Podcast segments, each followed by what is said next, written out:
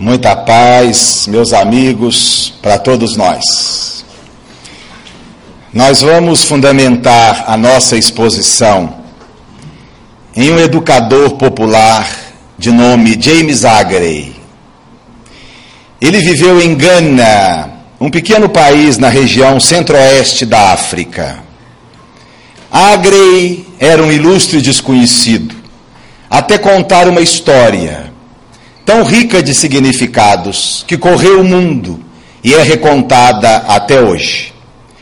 O contexto em que a história foi narrada era o seguinte: corria o ano de 1925 e Gana era então uma colônia inglesa. O poderoso Império Britânico, a pretexto de impedir o tráfego de escravo para as Américas, havia se apoderado dessa antiga colônia portuguesa. Mas nesse início de século XX havia uma efervescência política. Movimentos pela libertação de Gana brotavam aqui e acolá, mobilizando milhares de pessoas. E foi nesse ano de 1925, em certo dia, que uma grande assembleia de ganeses se reuniu para discutir caminhos rumo à independência. Nessa assembleia, três grupos distintos de opinião surgiram.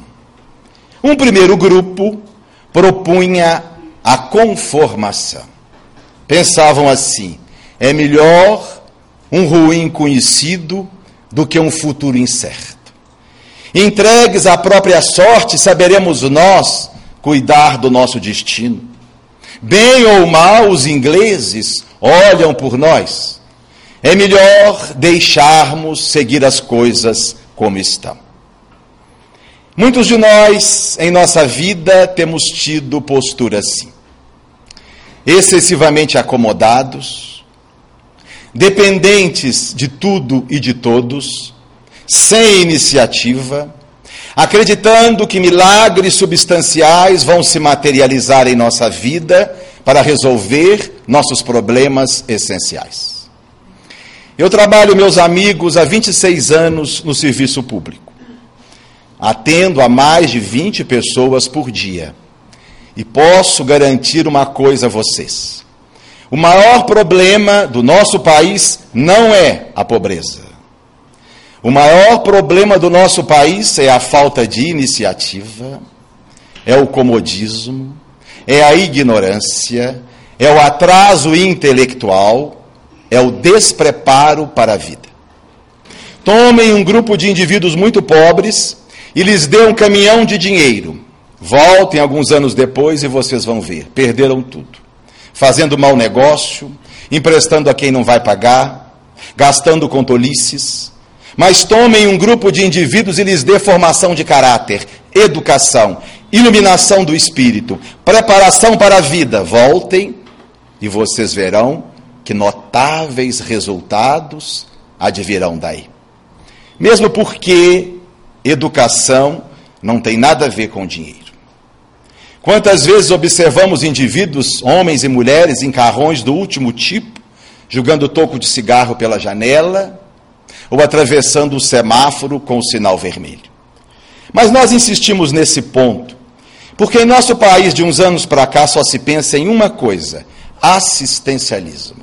Só se fala em bolsa disso, vale daquilo, e a gente se pergunta: mas e o vale cultura? E a bolsa instrução? E a preocupação em preparar aquele indivíduo como um ser imortal, para que ele se estruture para resolver os seus próprios problemas. A gente vê isso com os doentinhos que atendemos, não apenas no serviço público, mas particularmente no serviço público. Pessoas absolutamente despreparadas para a vida. Perdem tudo, esquecem tudo, confundem tudo. Uma senhora marcou uma consulta para mostrar o exame. Chegou lá, esqueceu o exame. Uma outra marcou uma reconsulta dois meses depois para avaliar o resultado do tratamento e chegou dizendo que não tomou o remédio porque perdeu a receita no dia da consulta anterior. Uma outra não localizou o prédio onde nós trabalhávamos, morando em Juiz de Fora há 20 anos.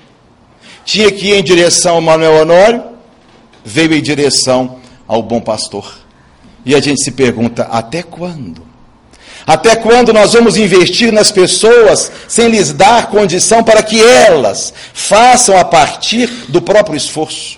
Comemoram a ascensão econômica da classe C, mas e a ascensão espiritual? E a educação? E a preparação para a vida? E os elementos capazes de dar ao indivíduo a condição de superar-se a si mesmo, de avançar pelo próprio esforço? As forças governantes desse país pouco se preocupam com isso. Querem tapear-nos com medidas assistencialistas e eleitoreiras, mas não investem no ser humano, no indivíduo, dando a ele os recursos para que ele sobreviva. E a maioria das religiões, igualmente, prestam um desserviço na formação cultural e educacional das pessoas.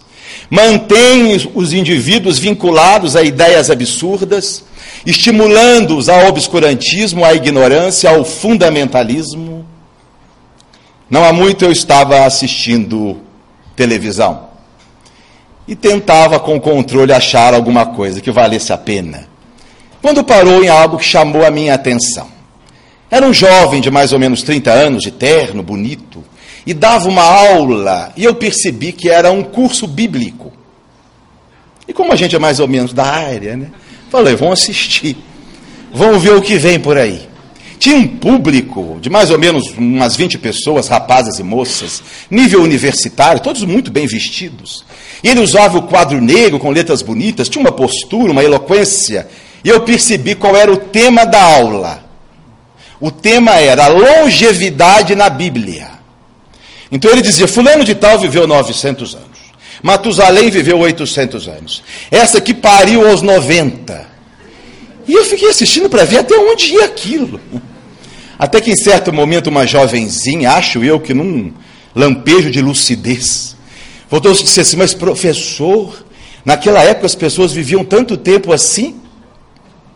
E ele voltou e disse: Para você ver como a vida antigamente era saudável. É isso que estão ensinando as pessoas. É isso que as religiões têm investido nas personalidades, minha gente. Dar às pessoas assistência material, sem prepará-las efetivamente para a vida, é criar uma multidão de indivíduos dependentes, viciados no ato de pedir, indivíduos que se acostumam à dependência e à acomodação e passam a acreditar que os outros têm que resolver os seus problemas. Minha esposa é professora de uma escola pública e pega crianças pequenas, 4, 5 anos. E ela conta que a primeira luta ante a educação dessas crianças é começar a desvincular delas o vício de pedir. Pedem tudo o que vem, querem tudo, reproduzindo, pobrezinhas, a cultura que trazem do lar. Eu gosto muito de uma anedota. Talvez vocês conheçam. Era um cidadão que encontrou com outro e o outro estava com o bolso cheio. Aí disse assim: Me dá um dinheiro. O rapaz, não, isso aqui não é dinheiro. Então me dá uma bala. Não, isso aqui não é bala. O que, que é isso no seu bolso? Isso é um colírio. Aí então pinga aqui. E essa multidão de indivíduos acomodados, vítimas da indigência, são indivíduos que são treinados a acreditar que são realmente vítimas, que são vítimas de alguém ou de alguma coisa.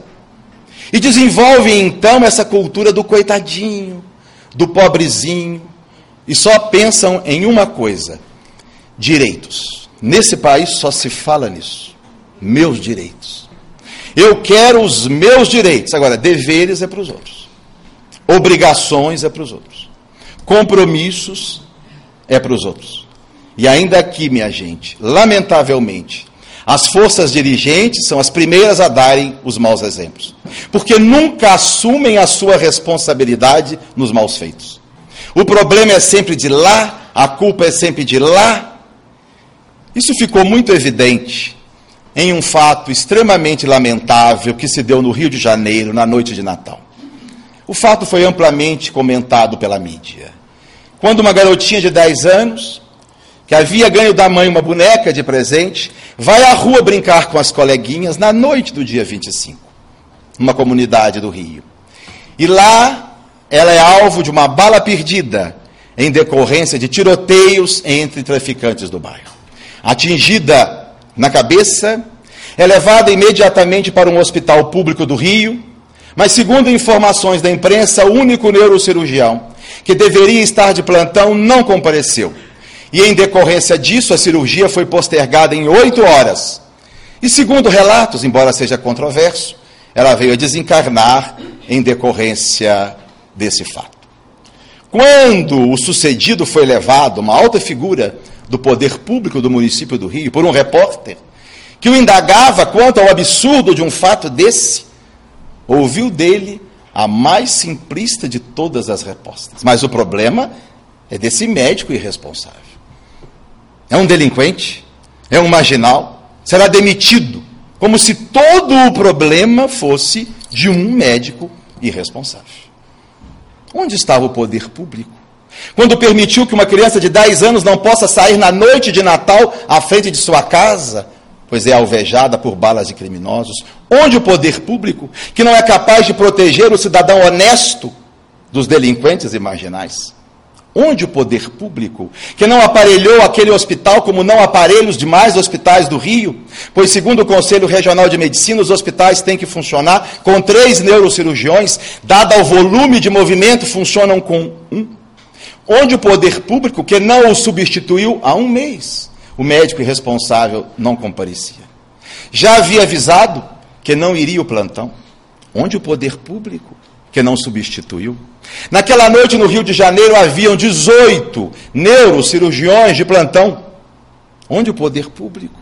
Que não pegou um desses cirurgiões e trouxe para operar a menina, ou a deslocou em menos de 30 minutos, a levaria para um hospital para que a cirurgia fosse feita. Onde o poder público? Mas é mais simples mais cômodo e mais irresponsável transferir o problema para os outros.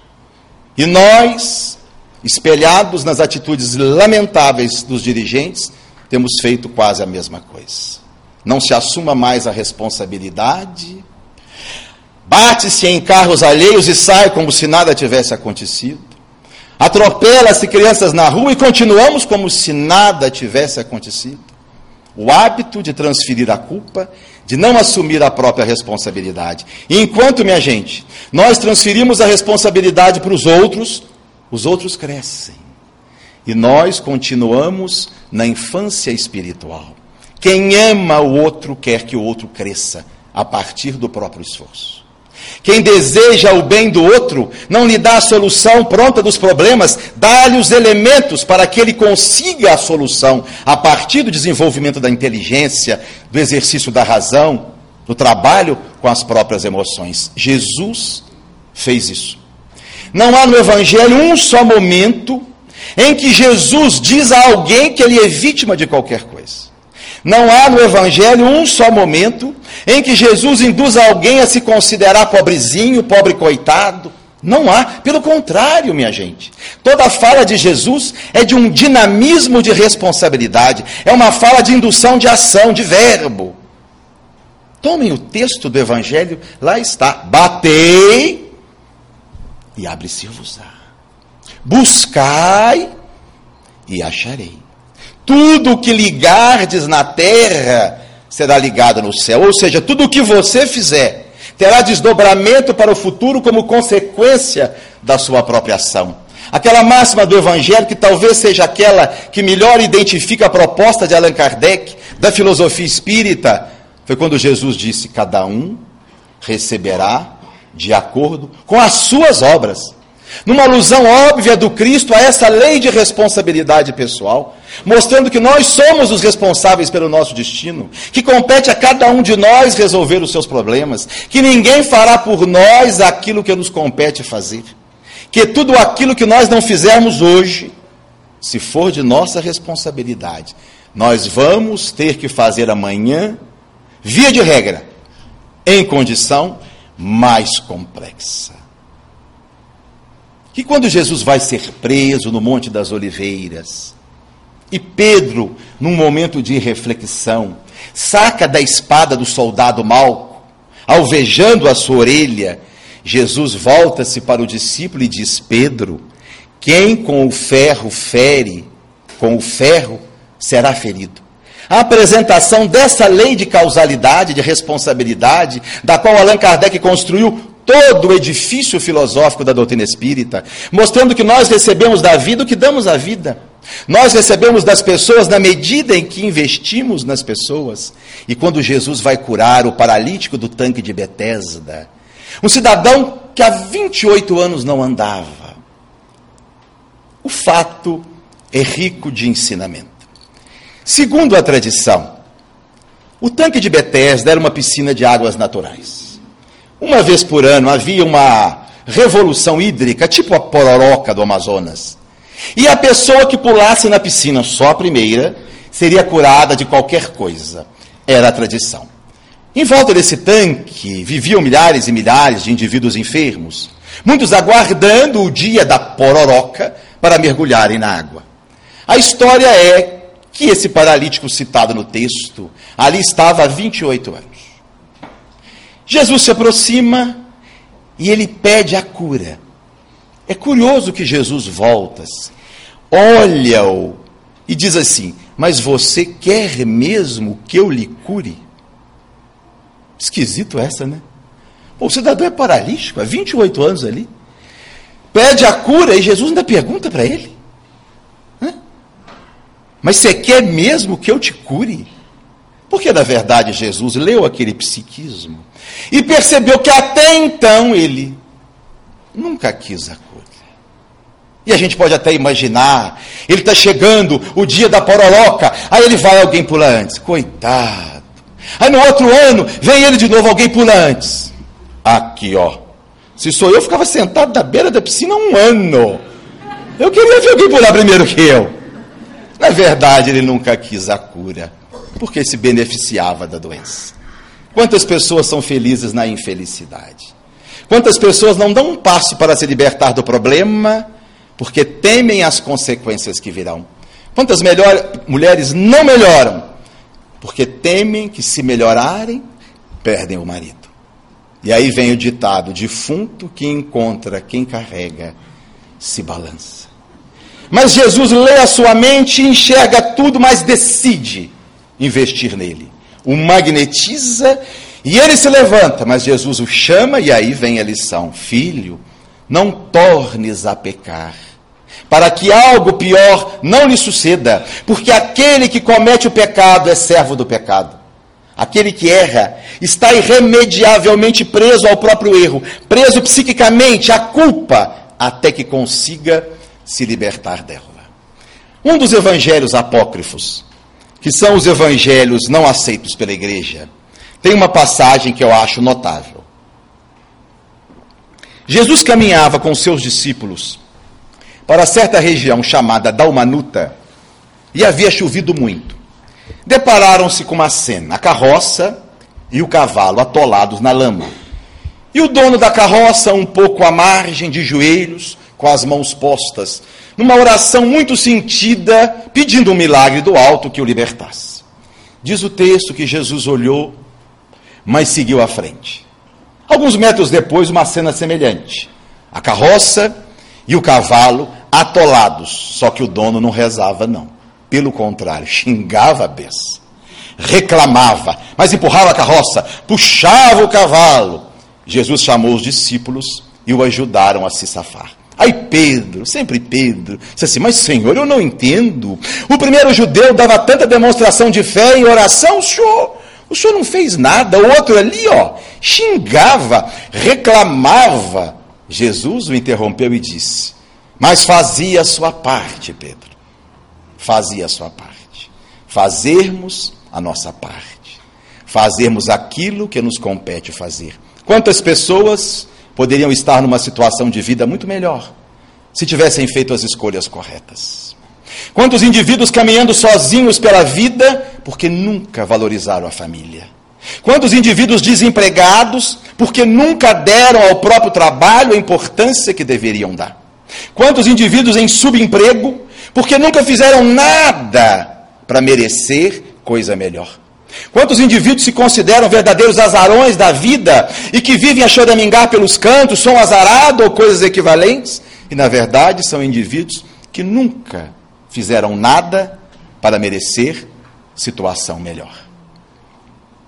Há muitos anos havia na Rua Espírito Santo, na parte baixa, um restaurante modesto que havia se especializado num franguinho desossado com catupiry. Eu já tinha ido lá algumas vezes com a minha esposa. Não que eu seja muito ligado nessas coisas. Mas a minha esposa é muito golosa. E a gente ia para participar, fazia o sacrifício. Né? E já estávamos lá pela terceira ou quarta vez e pedimos o mesmo prato. E quando chegou o frango, eu olhei, não tinha queijo. Mas o prato era frango desossado com catupiry. Eu chamei o garçom, falei, amigo, eu acho que houve um equívoco. Eu pedi o frango com queijo, eu não estou vendo o queijo aqui. O garçom olhou, não. O queijo está aí. Eu olhei de novo. Se eu estivesse sozinho, podia ser a vista cansada, né? Na época eu ainda não usava óculos, mas a minha esposa estava. E a minha esposa enxerga muito. As esposas enxergam muito. E ela olhou, não, não tem queijo. Eu insisti uma vez mais. Meu amigo, leva lá para dentro, para a cozinha, mostra lá para o cozinheiro, vê o que houve. Ele foi muito a contragosto, voltou e disse: O cozinheiro disse que colocou o queijo. Bom, não ficava bem para um casal espírita brigar por causa de um pedaço de queijo. Comemos o frango como estava, pagamos a conta, só que nunca mais voltamos. Seis meses depois, o restaurante estava fechado. Mas voltamos a Gana mais uma vez naquele ano de 1925. Os ganeses estão reunidos discutindo caminhos pela libertação. Um grupo havia se posicionado pela conformação. Vamos deixar as coisas seguirem como estão. Mas havia um outro grupo que tinha uma proposta radicalmente oposta. A proposta era a luta armada. Diziam assim: jamais os ingleses nos darão a liberdade. É necessário que corra pelas nossas ruas o sangue do inglês invasor. Precisamos pegar em arma para conseguirmos a nossa liberdade. Como se Deus dependesse da violência humana para que se cumprisse seus desígnios. Violência é sempre opção humana, jamais opção divina. Porque tudo que se inicia com violência aqui se desdobra em violência colar. Quantos regimes surgiram para combater a violência de regimes anteriores e se tornaram mais violentos do que aqueles regimes a quem combateram? Gandhi libertou a Índia sem dar um único tiro. Em nossa vida, minha gente, sempre que nós partimos para a violência, nós perdemos a razão. E eu fiquei pensando nisso outro dia, com uma cena que eu presenciei. Eu desci a rua Padre Café e parei no semáforo com a Independência e observei uma cena. Um rapazinho, um adolescente de uns 17 anos, que estava no passeio da direita, tinha um cachorrinho na mão. E a impressão que eu tive, que depois se confirmou, é que ele tentava adestrar o cãozinho e havia exagerado e dado uns tabletes demais. Do outro lado da rua, no outro passeio, um rapaz mais forte, de uns 35, viu a cena. E em defesa do animalzinho, pôs-se a gritar do outro lado, xingando o rapaz, com palavras chulas, palavras obscenas. E o rapazinho, sem saber o que fazer, perna para que te quero.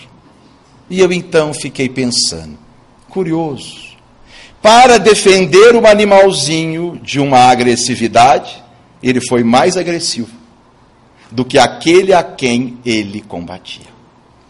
Nós temos sido assim em nossa vida. Criticamos a desonestidade, mas não conseguimos nos libertar dela. Damos gritos contra a corrupção, mas a pequena corrupção nossa de cada dia está profundamente inserida em nosso DNA. Outro dia eu conversava com um colega da faculdade, que é um grande crítico da corrupção institucionalizada. Ele é muito culto e fala com muita desenvoltura. E cita dados, exemplos, faz comentários, essas coisas que infelizmente a gente sabe. Mas naquele dia a nossa conversa era outra. Eu havia dito para ele que eu estava muito feliz que o meu filho mais velho, depois de longa labuta, havia conseguido tirar a sua carteira de habilitação. Proeza hoje em Juiz de Fora. É mais fácil passar nos vestibulares aí do que tirar a carteira de motorista. Mas ele, depois da quinta tentativa, havia conseguido e nós estávamos comemorando. Ele virou para mim e disse assim: Comigo não. Quando a minha filha foi reprovada na primeira vez e eu ouvi como a coisa estava, pensei cá comigo, vou resolver isso de outra forma. Fui uma autoescola, disse assim: quanto vocês querem para resolver o problema? Ela me indicou determinados indivíduos. Fui, paguei o que me pediram, saí com a carteira e a situação está resolvida. E a gente fica pensando, como é estranha a criatura humana capaz de se indignar com o mal que existe fora dela, mas absolutamente conivente com o mal que existe dentro dela própria. E eu acho que é esse fato, minha gente. A falta de coerência entre a teoria e a prática, entre o discurso e o agir, que tem levado muitas religiões ao descrédito. Na Europa, as pessoas não querem saber de religião. A França o berço da nossa doutrina espírita, de cada dois indivíduos, um é ateu, agnóstico ou tem horror de religião, porque eles não veem aqueles que falam em nome de Deus uma conduta coerente com aquilo que pregam.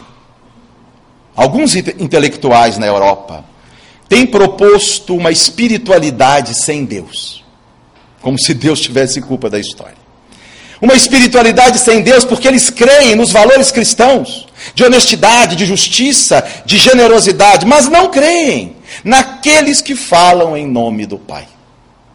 Quando o repórter perguntou a Albert Einstein se ele acreditava em Deus, ele disse assim: primeiro você me fala o que entende por Deus, depois eu digo se eu aceito ou não.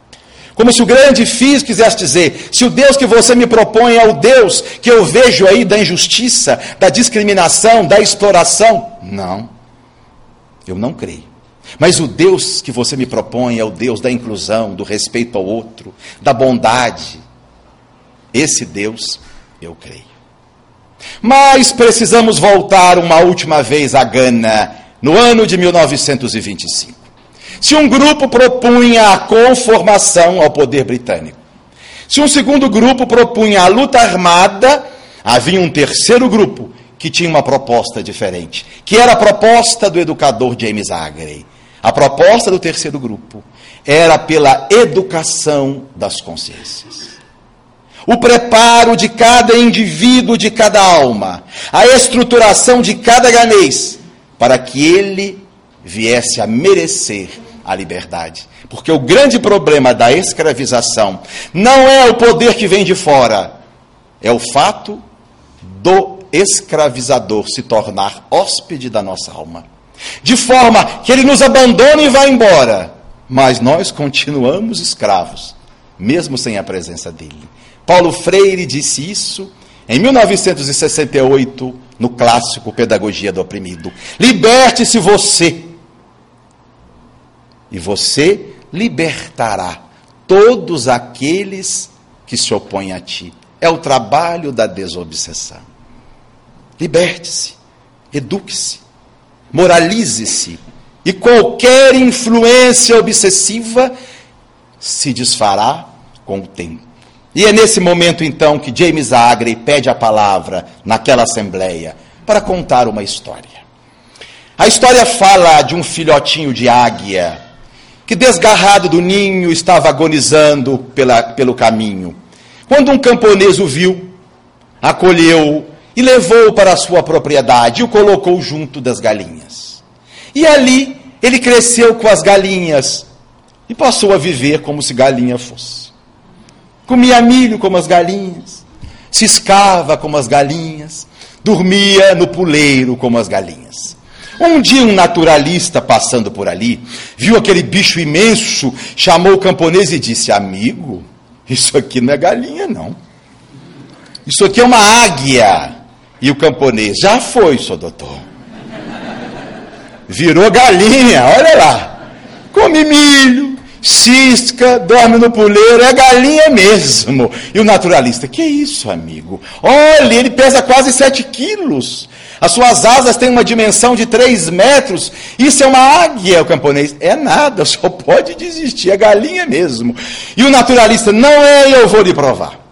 Ingenuamente pegou a águia, colocou sob o braço e disse: Você é uma águia, voe. O bicho olhou para um lado, viu o camponês, olhou para o outro, viu as galinhas, pulou do braço do naturalista e continuou ciscando. O camponês só coçou a barbicha e disse: Não lhe falei aí, ó.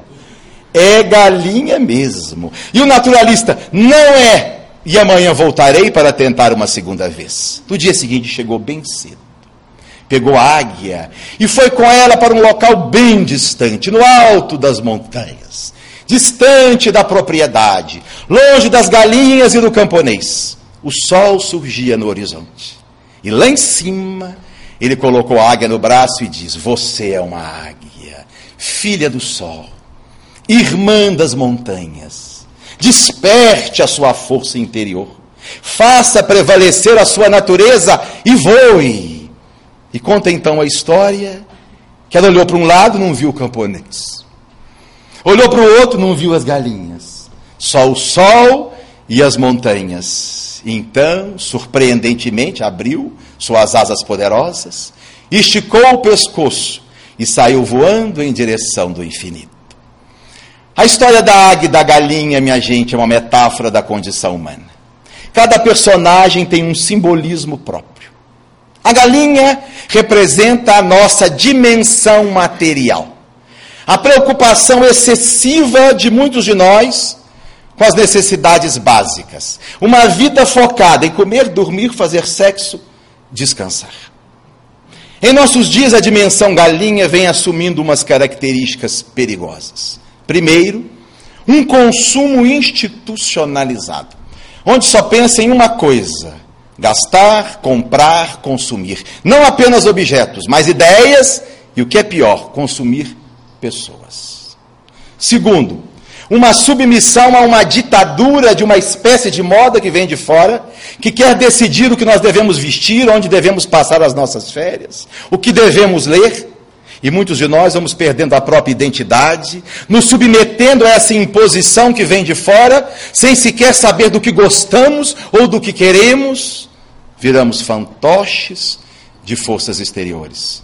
E terceiro, uma preocupação neurótica em satisfazer a todos os desejos. Onde nós só pensamos em uma coisa: ter prazer a qualquer custo, usufruir, Deus sabe lá quem, à custa dos outros, do sacrifício e do desrespeito alheio. Jesus, a respeito da dimensão galinha, reproduziu uma parábola seríssima de um cidadão que, sendo muito rico, teve uma colheita extraordinária, tão grande que não cabia em seus celeiros. Derrubou-os e construiu um celeiro imenso, e quando todo o produto ali estava armazenado, ele disse: Agora você dispõe de tudo o que precisa para a sua vida. Come, bebe, dorme, desfrute de uma boa vida. Mas Deus lhe disse: prossegue Jesus. Insensato, nessa mesma noite tomarão sua alma. E o que você ajuntou, de quem será?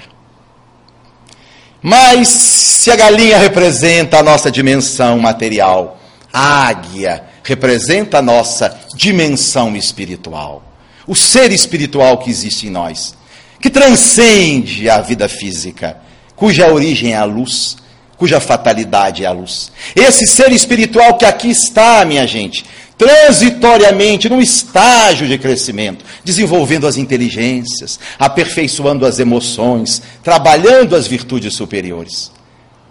A águia representa uma vida com significado profundo. Uma vida voltada para os valores do espírito, a inteligência, a cultura, os valores de família, a amizade, a transcendência, os valores da arte da espiritualidade, da generosidade.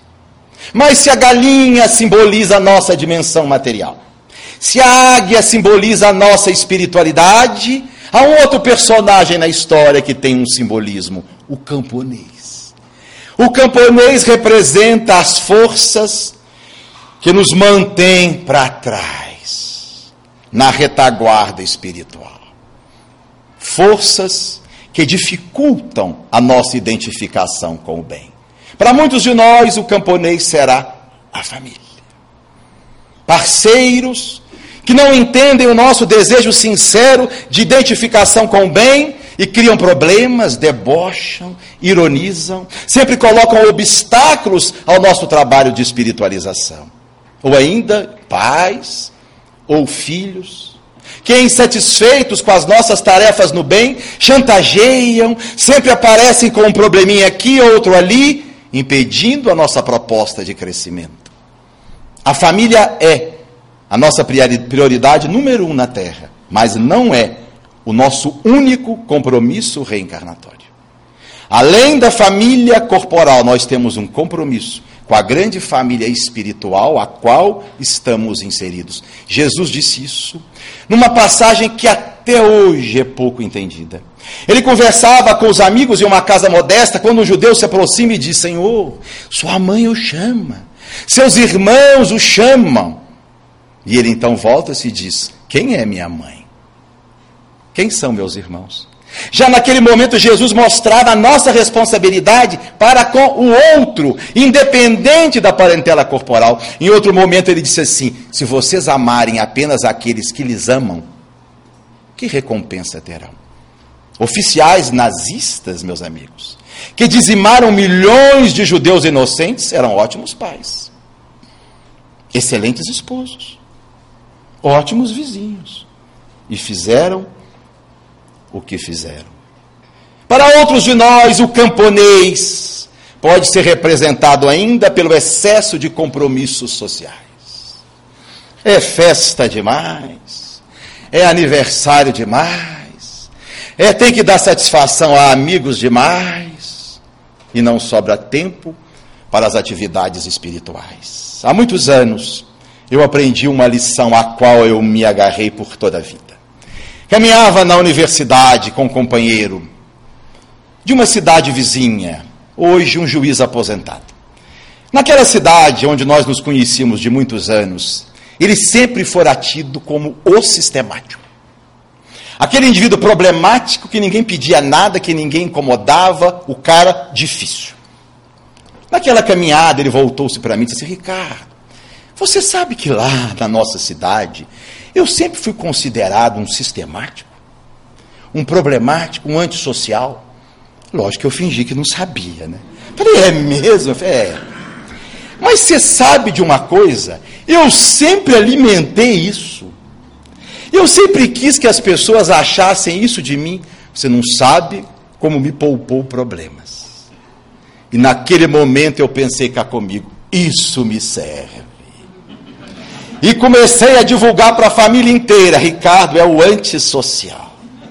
Não vai a nada, não gosta de nada, minha gente, como me poupou o aborrecimento. Não, Ricardo, você não chama, não, ele não vai mesmo. Não, com ele você não conta, assim ninguém fica magoado, ninguém se aborrece, porque sabe que a gente não vai mesmo. A vida da gente é feita de opções. Se nós começarmos aí em tudo aquilo que nos convidarem, não faremos outra coisa na vida a encarnação passa e o desenvolvimento espiritual fica. Mas se o camponês representa as forças que nos mantêm na retaguarda, felizmente há o naturalista, que representa as forças do bem, que nos convocam a assumirmos a nossa condição de espiritualidade.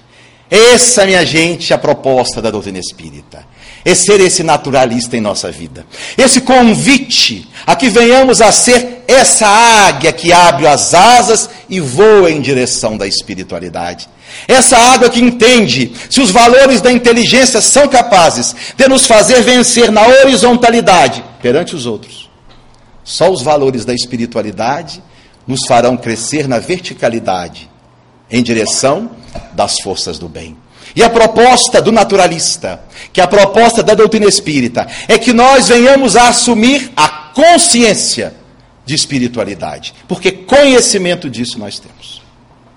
Mas entre conhecer e conscientizar-se, há um abismo de separação. Querem um exemplo? O médico que fuma é alguém que tem conhecimento de que o cigarro faz mal. Lê nos textos, vê nos doentes, mas não tem consciência disso. Porque se tivesse, não fumaria. Nós temos conhecimento de nossa realidade espiritual, mas poucos temos consciência disso. Vejamos alguns exemplos. Vamos a um sepultamento. Lá está o falecido, lá está a família do falecido. A gente chega e diz o quê? Meus pêsames, meus sentimentos. Espírita desejando pêsames. Mas pêsames de quê? Morte é libertação. A prisão é aqui, o nosso cérebro é uma grade. O nosso cérebro impede as nossas percepções espirituais. A vida é a espiritual. O mundo espiritual, diz Allan Kardec, é o mundo normal primitivo. Morrer é libertar-se, é retornar à nossa origem. Nós sabemos disso. Mas na hora H, é como se não soubéssemos. Ou então a gente diz assim: pior, foi Deus que quis. Gente, que fatalismo absurdo! Foi Deus que quis que ele morresse naquela hora, daquele jeito. Nós não contamos. O nosso karma, a nossa história de vida, a tolice que foi a nossa encarnação, o descuido com o corpo, os excessos, isso não conta. É Deus que quis. Espírita que pronunciar essa frase. Foi Deus que quis. Merece um adesivo à boca, assim, por alguns meses.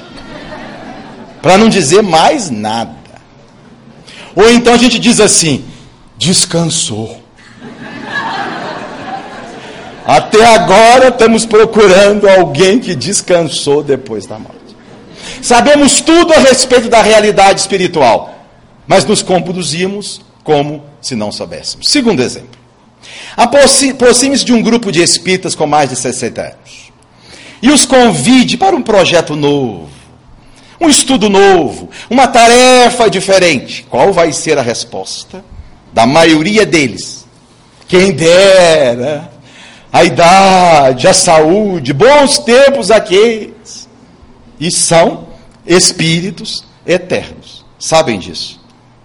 Mas não têm consciência disso. Terceiro exemplo. Aproxime-se de um conhecido e peça notícias de um amigo comum que você não vê já há um bom tempo. Pergunte: como está Fulano?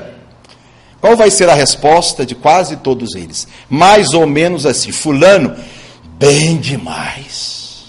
Construiu uma mansão de mil metros quadrados, três carros na garagem, vai à Europa três vezes por ano. Quando me respondem assim, a minha vontade é dizer: Não, eu não pedi a declaração de renda dele, não. Eu quero saber como é que ele está. Está bem, está feliz. Mas é assim: Não, mas está bem demais. Aí você vai ver. Aí você vai ver. Ele cheio de amantes. A esposa não sai do consultório do psiquiatra. E os filhos não deram nada na vida. Mas a proposta da doutrina espírita, minha gente, é que nós possamos tirar essa espiritualidade do cérebro e a coloquemos no coração. Que não seja apenas um conhecimento, um apêndice da intelectualidade, mas seja uma proposta de vida, uma conduta de vida, uma consciência real dentro de nós. E nesse processo de tornar o conhecimento espírita consciência em nós, nós precisamos corajosamente nos libertarmos daquilo que existe dentro de nós que não é bom que não é limpo, que não é belo, que não é útil, que não é saudável. Se nós identificamos num processo de autoconhecimento que a mágoa, o melindre, o ressentimento ainda estão presentes em nossa vida, vamos nos libertar disso, dando às pessoas e às coisas uma importância mais relativa. Alguém perguntou ao Dr. Meyer Friedman mais importante estudioso de estresse dos Estados Unidos. Como ele conseguia se conduzir diante dos contratempos, dos aborrecimentos, das pequenas decepções da vida. E ele disse assim: Eu emprego o teste dos 15 anos. E o repórter, mas Como é, professor, o teste dos 15 anos? Bom, quando me irritam, me provocam, um descontentamento qualquer, eu penso assim: será que daqui a 15 anos isso vai ser importante? Se a resposta é não, eu deixo para lá.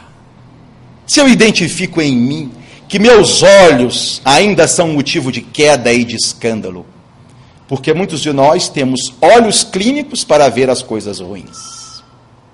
Nos especializamos para ver o que não presta, mas somos míopes para ver o lado bom das pessoas e das coisas. Se entramos numa sala magnífica, onde cada coisa está absolutamente no local, mas se um quadro está um centímetro deslocado, é esse quadro que chama a nossa atenção.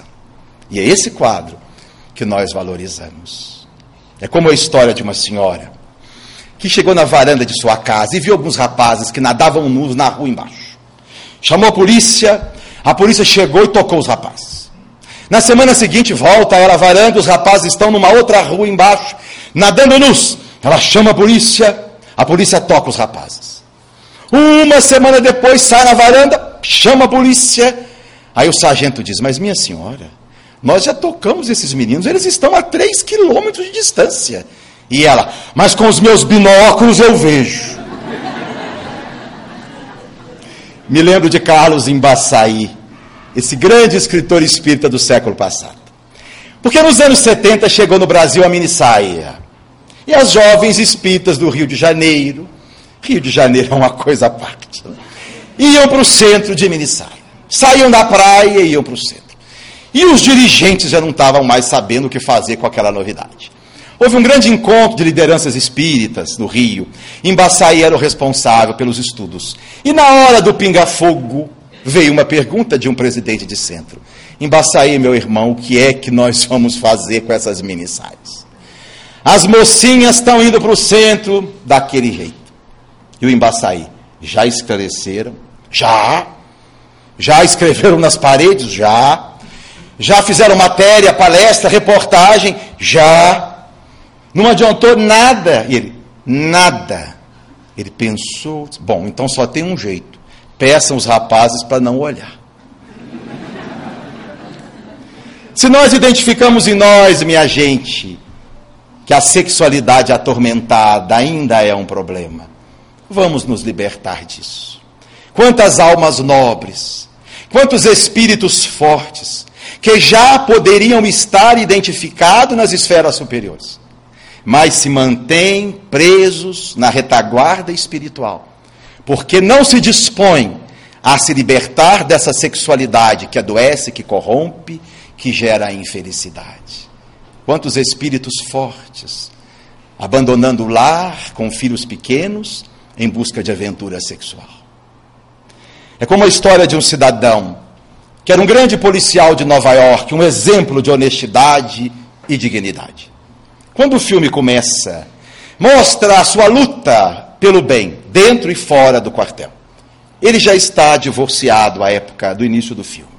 Tem um filho de oito anos e a esposa tem a guarda do menino. O motivo da separação foi as suas aventuras extramatrimoniais. Mas então o filme todo mostra a luta dele contra a corrupção, dentro e fora, aquela honestidade, um homem incorruptível, um exemplo para todos. Até que no final do filme ele vai ser homenageado numa grande assembleia, com uma medalha de honra ao mérito. Está o prefeito da cidade de Nova York, todas as autoridades civis, e ele então recebe a medalha. A esposa vai levando o filho para assistir à homenagem do pai. Ao se despedir, quando ele abraça o filho e a criança sai, ela então, a ex-esposa, se aproxima e diz: Pena que você seja esse padrão de honestidade para com todos mas não tenha sido honesto para com a pessoa que mais o ama. Se nós identificamos em nós, minha gente, que ainda somos escravos do narcisismo, se a nossa vida é uma preocupação constante com destaque, com sucesso, com aplauso, em sermos considerados pessoas especiais, se estamos sempre buscando um lugar de destaque, vamos nos libertar disso. Entendendo que a nossa opinião é importante, que vale mesmo aquilo que nós achamos de nós mesmos valorizando a nossa singularidade. Se nós somos escravos de uma vida de descompromisso, se o tempo dos outros não tem sido preocupação para nós, se temos levado uma vida de irresponsabilidade, vamos nos libertar disso, assumindo compromissos com a pontualidade, com a assiduidade, entendendo que o tempo dos outros é tão importante como o nosso tempo.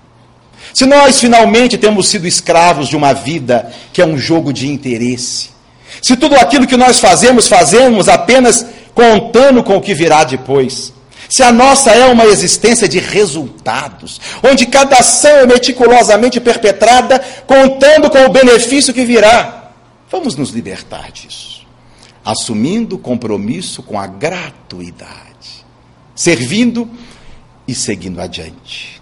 Como é bela a atitude nobre, despretensiosamente nobre, de quem faz pelo prazer de fazer, que não se preocupa com o que virá de lá. Um grande biólogo evolucionista europeu, que é ateu, disse: Eu definitivamente não acredito em Deus. Estou convencido de que Deus não existe. Mas há uma coisa que eu não consigo explicar sem a existência de Deus, disse ele. A existência do bem. Porque o bem não é lógico. O bem não deveria existir. O lógico é o mal.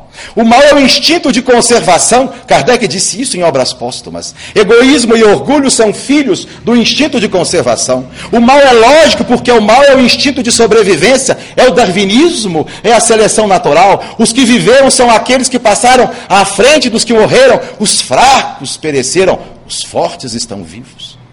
O bem não é lógico, disse ele, mas o bem existe. E o bem existe porque existe Deus. O bem é Deus dentro de nós. Muita paz.